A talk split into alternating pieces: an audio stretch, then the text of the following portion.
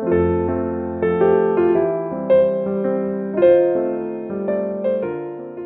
んにちは。ももの桃語りポッドキャストです。この番組では私が体験したことを語り口調でお話しします。各エピソードは短いですが、皆さんの癒しの時間になれば嬉しいです。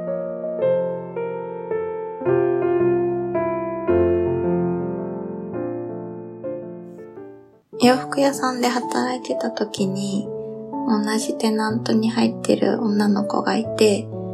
しょっちゅう休憩室とかトイレが一緒になることが多かったんですね。で、多分年も同じぐらいかなってずっと思ってて、その子はパワーストーンを扱ってるお店の子で、すごい興味があったんで、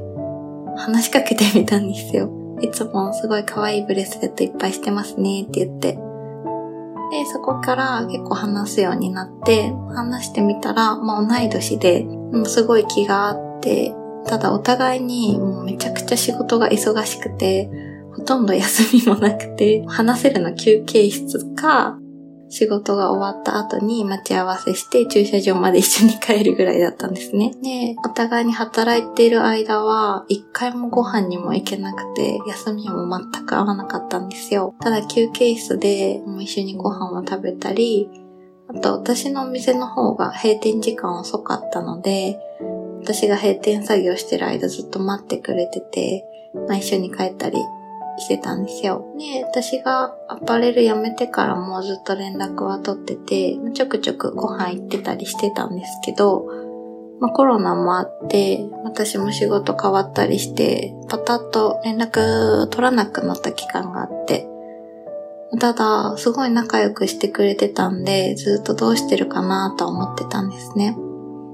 そしたら、この間、誕生日おめでとうって LINE 送ってきてくれて、すごい嬉しくて、まあ向こうもずっと気にはなってたけど、コロナも増えてきたし、きっかけがつかめなくて、連絡できなくてごめんって言ってくれて、まあ私も、全然連絡できなくてごめんねって話をして、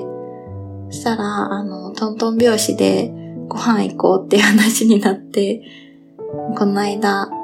4年ぶりに会ってご飯食べに行ったんですよ。で、お店に入って、もう会った瞬間に、バーって当時のことが蘇って、4年も会ってもなかったし、そんな連絡もほとんど取ってなかったのに、もう何でも分かってくれてるような感じがして、もうお互いのね、いろんな仕事の話だったりとか、最近の話をいろいろしたんですけど、全然変わってなくて、4年も経ってるんで、いろいろお互い環境の変化はあったんですけど、もう本当に相変わらず気があって、お互いに、あ、そういうところ変わってないよね、みたいな話もできて。まあ彼女がいなかったら、私はアパレルであそこまで頑張れなかったと思うし、本当に彼女に助けられた部分はたくさんあって、まあもちろん今も彼女の優しさに救われてる部分もたくさんあって、なかなか会えなかったっていうのは言い訳にしかならないんですけど、まあ、これから先は定期的に会おうねっていう話もできて、やっぱり大切な人とは何があってもきちんとした縁で、また巡り合わせがあって、こうやってまた繋がっていくんだなって感じました。